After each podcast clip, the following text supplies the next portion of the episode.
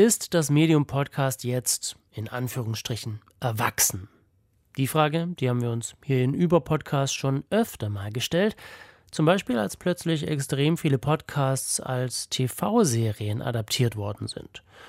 Oder ist ein Medium dann erwachsen, wenn es einen eigenen großen Branchenpreis hat? Schöne Grüße an der Stelle an die Gewinnerinnen und Gewinner des Deutschen Podcastpreises vor ein paar Tagen. Oder ist ein Genre, ein Medium, ein Kunstprodukt dann erwachsen, wenn es so sehr in der breiten Masse angekommen ist, dass man es parodieren kann? Sind Podcasts bereit für die Parodie? für die Persiflage? Der Frage gehen wir heute ein bisschen genauer nach in dieser Ausgabe von Über Podcast. Mein Name ist Mike Herbstreuth. Schön, dass ihr zuhört. Deutschlandfunk Kultur über Podcast. Die erste Podcast-Parodie, die ich so richtig wahrgenommen habe, das war 2018 der Podcast A Very Fatal Murder vom Satire-Magazin The Onion. Die haben sich damals True Crime Podcasts vorgeknöpft, die dank Serial, S-Town oder My Favorite Murder ein extremes Hoch hatten und immer noch haben und haben die Klischees, die Produktionsweise, die Erzählweise solcher Podcasts ziemlich gut durch den Kakao gezogen. Ein ambitionierter und ziemlich geltungssüchtiger Journalist ist in A Very Fatal Murder auf der Suche nach dem perfekten Fall für einen Podcast ein spektakulärer, mysteriöser, ungeklärter Mord soll es sein, natürlich an einem gut aussehenden weißen Mädchen, und er findet ihn mithilfe eines speziell dafür programmierten Algorithmus. Finally, after years of searching for the perfect murder, a murder that's engrossing and mysterious, a murder in which a really hot white girl dies. Homicide 9924R, Haley Price. We found Haley Price. Und wie es sich für so einen True Crime Podcast gehört, muss dieser Mordfall natürlich auch was über die US-amerikanische Gesellschaft aussagen. It commented on the ugly underbelly of the American dream, the decline of manufacturing, modern beauty standards, the gig economy, factory farming, deforestation, saturated fats, the fragility of love, the golden era of television, and CO2 emissions. Aber natürlich am allerwichtigsten. And most importantly, no one had done a podcast about it yet.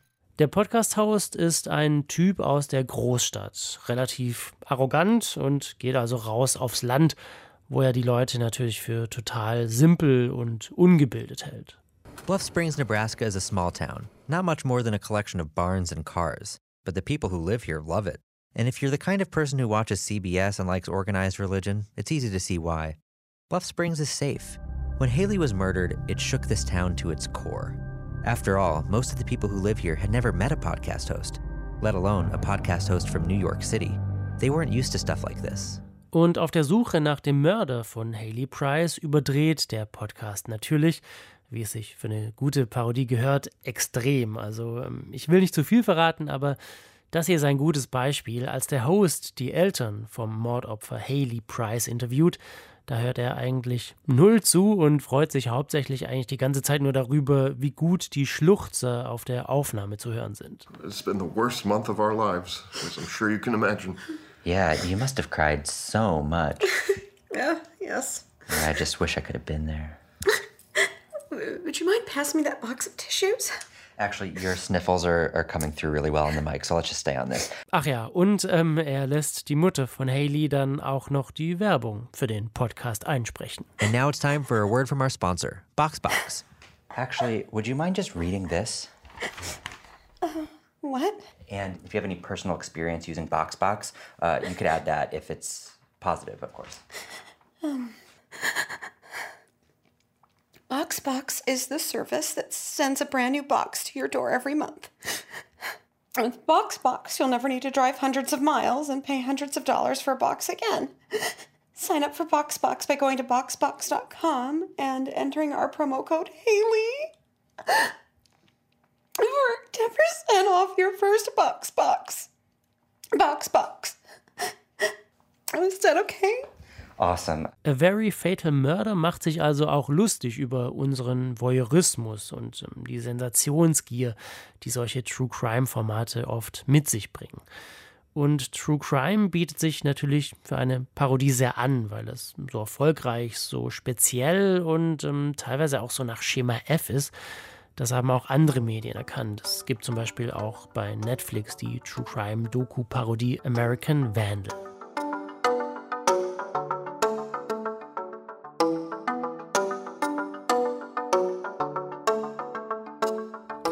Sich ein einzelnes spezielles Format mit all seinen Tropes und Klischees vornehmen, ist also die eine Möglichkeit. Eine andere Parodievariante versucht seit kurzem ein neuer Podcast namens Podcasts der Podcast. Das war jetzt viel Podcast auf einmal, aber ich hoffe, es ist ungefähr klar geworden.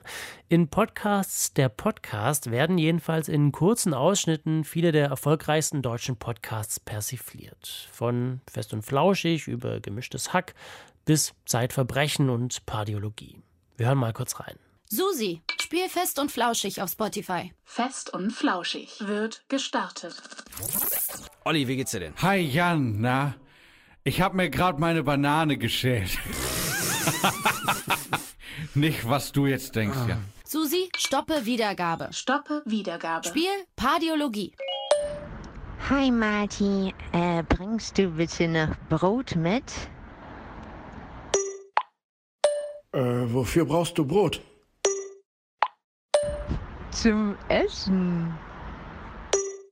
Herzlich willkommen zu einer neuen Folge unseres Podcasts Zeitverbrechen.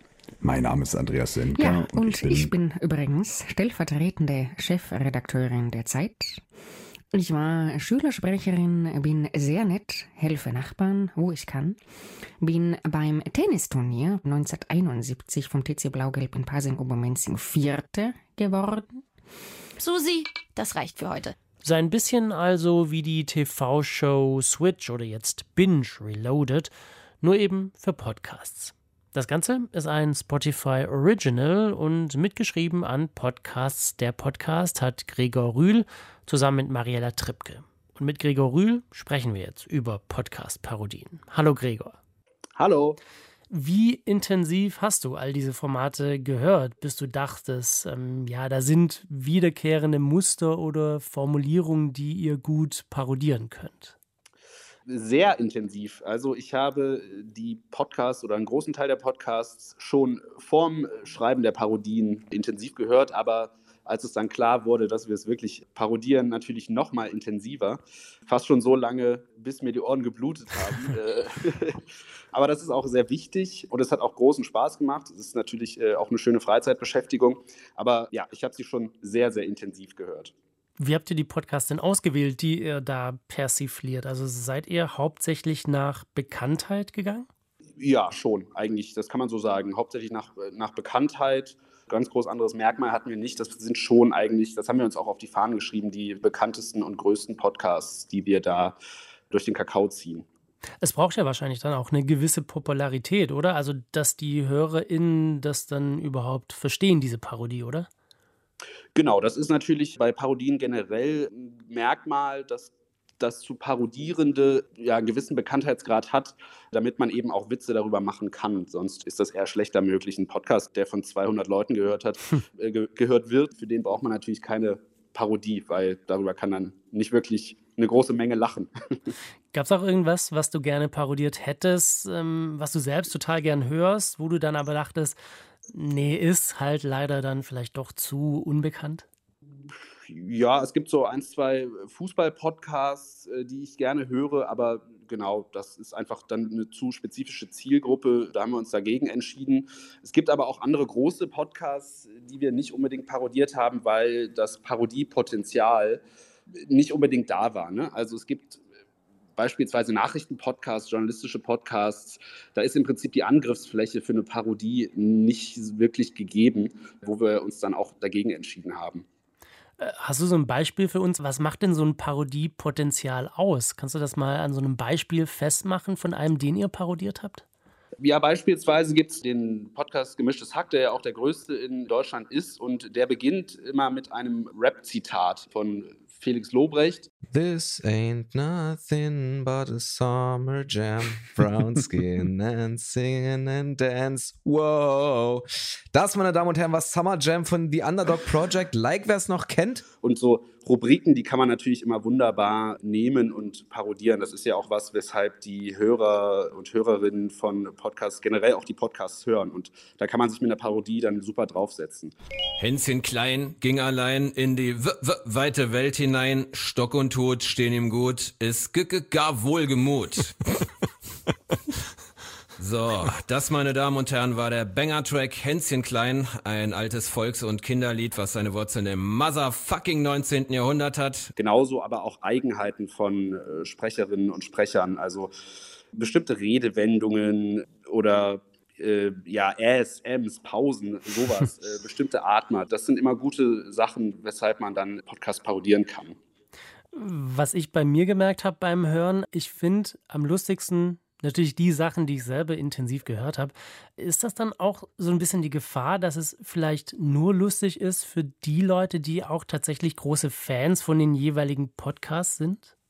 Das ist auf jeden Fall eine Gefahr. Unser Anspruch vorher beim äh, ja, Erstellen der Skripte und beim Konzepten war es natürlich, das so zu schreiben, dass man das auch hören kann, wenn man den normalen oder das Original nicht kennt. Das ist natürlich nur bedingt möglich, zumal wir ja nur die Audioebene haben. Das ist bei Parodien vom Fernsehen beispielsweise ein bisschen einfacher, weil man da noch eine bildliche Ebene hat und da auch Gags erzählen kann. Beim Podcast hat man natürlich wirklich nur die Audioebene. Und da ist es wirklich manchmal auch schwer, wenn ich den Podcast nicht kenne, darüber zu lachen. Jetzt habe ich aber, sind ja nun schon mehrere Folgen draußen und ich habe natürlich auch mit vielen Leuten darüber gesprochen. Und viele Leute haben auch gesagt, dass sie manche Podcasts gar nicht kennen, dass sie die Originale gar nicht kennen, aber es beim Hören trotzdem ganz witzig fanden und sich vorstellen können, wie der Podcast dann im Original ist, weil wir eben die bestimmten Merkmale ganz gut ja, gestresst haben mit unseren Gags. Wie kriegt man es denn dann hin, das lustig zu machen, für die, die es nicht kennen? Ja, einfach mit ganz normalen Gag-Mechaniken, also bestimmte Witze, die einfach auch so funktionieren und witzig sind, ohne dass man jetzt diesen Podcast kennt. Also Übertreibungen, witzige Vergleiche, ja, Redewendungen, die man zu, einmal zu oft sagt oder, oder auch, wenn man zwischen den Sprechern und SprecherInnen von den äh, Podcasts jetzt einen Streit entstehen lässt oder dass man die sich unterbrechen lässt, sowas beispielsweise. Ne? Also, dass der eine den anderen nie ausreden lässt. Das funktioniert auch so, das ist auch so witzig, auch wenn ich den Podcast im Original nicht kenne. Ihr habt euch jetzt die großen vorgenommen, die großen Podcasts. Wie lange kann man das Ganze machen? Also habt ihr jetzt schon alles parodiert, was der deutsche Markt hergibt für so eine Parodie oder müsst ihr jetzt erstmal ein bisschen Pause machen danach, bis neue große Podcasts entstanden sind auf dem deutschen Markt? Naja, das Gute ist ja, dass das Podcast-Business so boomt, dass quasi jede Woche eigentlich 22 neue Podcasts rauskommen und man im Prinzip gar nicht hinterherkommt. Und das Schöne ist auch, seit der Entwicklung unseres kleinen Parodie-Podcasts sind auch schon wieder schöne neue Formate entstanden, die man wieder gut äh, parodieren kann. Also ich glaube, da gibt es noch viel Parodiepotenzial. Äh, wir hatten es vorhin über Very Fatal Murder, wo über die Parodie das Format True Crime Podcast ja auch kritisiert wird und die Mechanismen dahinter und die Klischees und dass es teilweise doch oft so dasselbe ist um so eine Kritik an Formaten, um die ging es euch jetzt aber nicht, oder? Ich glaube, man muss versuchen, einen ganz guten Mix äh, zu finden an einer, ja, so einer kleinen, nicht wirklich Kritik, aber es gibt schon Sachen, die einem auffallen, die einen vielleicht auch nerven. Da kann man natürlich mit den Witzen irgendwie drauf gehen. Und man muss aber auch schauen, dass man ein gewisses Maß an Hommage trotzdem noch dem Podcast entgegenbringt. Die Kritik an Podcasts stand bei uns nicht wirklich im, im Vordergrund. Das sind ja auch viele Unterhaltungspodcasts oder auch viele Comedy-Podcasts. Da ging es uns jetzt nicht wirklich darum, die Leute zu kritisieren. Hattet ihr euch auch mal sowas überlegt, so dass ihr dachtet, bei bestimmten Formaten, das ärgert mich jetzt total, das mache ich jetzt mal richtig bissig oder die haue ich in die Pfanne? Ja, das sind natürlich schon so kleine Charaktereigenschaften dann von Sprecherinnen und Sprechern, die man beim Hören vielleicht schon manchmal nervig findet, wo man dann hier und da mal eine Spitze verteilt, wenn jemand darüber redet, dass er irgendwas besonders sehr gut kann und das auch nicht müde wird zu erwähnen, dann verteilt man da schon gerne mal eine Spitze. Aber wie gesagt, das muss immer, finde ich, in einem gesunden Maß irgendwie bleiben und in einem gewissen Rahmen bleiben. Eine gute Parodie braucht wahrscheinlich auch so ein bisschen Bissigkeit, oder? Auf jeden Fall, total. Also da freut man sich ja dann, das kennt man ja von sich, von sich selber, wenn man eine Parodie sieht oder hört und dann den Moment hat, wo man sagt, ah, genau, genau, das, das, das ist ja genau das Nervige, was mich jeden Morgen, wenn ich diesen Podcast höre, irgendwie so ein bisschen nervt, dass der immer ein bisschen zu oft ein bisschen sagt oder äh, seinen Gegenüber unterbricht oder sowas. Und genau, da ist so ein gewisses Maß an Bissigkeit ist schon ganz gut. Ein Vergleich, der oft gezogen wird, ist ja zu zum Beispiel Switch oder Binge Reloaded. Ähm, aber Parodien im Fernsehen unterscheiden sich ja nochmal krass von Parodien im Podcast. Du hattest es vorhin schon mal angesprochen. Man hat einfach diese Bildebene nicht. Was sind da genau die Schwierigkeiten? Kannst du das nochmal so vielleicht ein bisschen auf den Punkt bringen? Eben genau die Nummer, wenn ich die Sendung nicht kenne oder den, den Podcast in dem Fall nicht kenne, hilft es mir beim Fernsehen eher wenn ich noch ein Bild dazu habe. Ne? Man kann über die Bildebene noch mehr Witze, noch mehr Gags erzählen, über die man dann oder auch noch mehr ähm, Zusammenhänge erklären, über die man dann eher lachen kann. Das habe ich beim Podcast überhaupt nicht. Ich habe nur zwei oder drei Stimmen, über die ich im Prinzip das ganze Setting und die Charaktereigenschaften, die man zum Beispiel beim Fernsehen durch ein gewisses Outfit oder eine Frisur äh, kennzeichnen kann, die muss ich über Stimmen und Redewendungen beim Podcast äh, direkt erklären in einer äh, kurzen Zeit. Und das ist schon eine, Herausforderung. Und was würdest du denn jetzt so rückblickend sagen? Sind Podcasts bereit dafür, parodiert zu werden? Also sind die so in der breiten Masse angekommen, dass die Leute die Persiflage auch verstehen? Ja, auf jeden Fall. Also ich glaube, sonst hätten wir dieses Projekt auch nicht gemacht. Wir haben uns natürlich auch am Anfang gefragt, so versteht man das, ist das, kommt das an? Und ich kann jetzt so rückblickend sagen, auch jetzt so wie es angenommen wird, und auch so die Rückmeldungen aus dem Freundeskreis und von verschiedenen Hörern und Hörerinnen äh, kann ich schon sagen, dass Podcasts auf jeden Fall dazu bereit sind, dass man sich jetzt auch mal ein bisschen über sie lustig macht. Einfach auch generell, um das Podcast-Business auf eine neue Ebene zu heben. Ne? Podcasts entwickeln sich immer weiter. Wir haben jetzt die ganzen Podcasts, wo zwei Menschen miteinander über ihren Alltag reden, das haben wir, glaube ich, langsam abgegrast. Und jetzt entstehen links und rechts einfach neue Podcast-Projekte, die teilweise kürzer sind, die andere Themen behandeln, die reportagiger sind. Und gerade da ist, trifft so eine Parodie, glaube ich, einen ganz guten Nerv. Das stimmt, Gregor. Danke dir fürs Gespräch. Ich danke. Hat Spaß gemacht.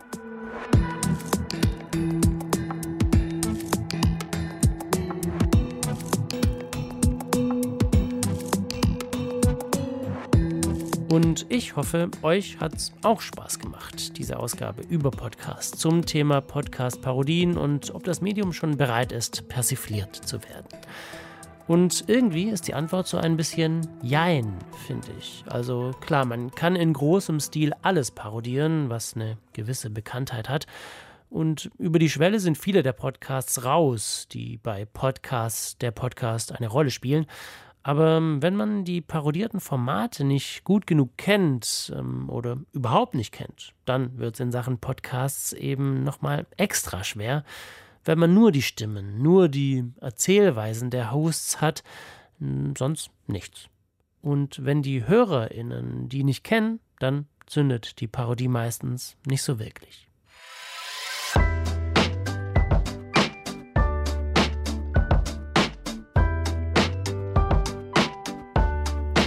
Vielen herzlichen Dank an unseren Gast Gregor Rühl, an Sebastian Dörfler, der die Redaktion dieser Ausgabe über Podcast hatte, und an das ganze restliche über Podcast-Team, an Christine Watti und Karina Schröder.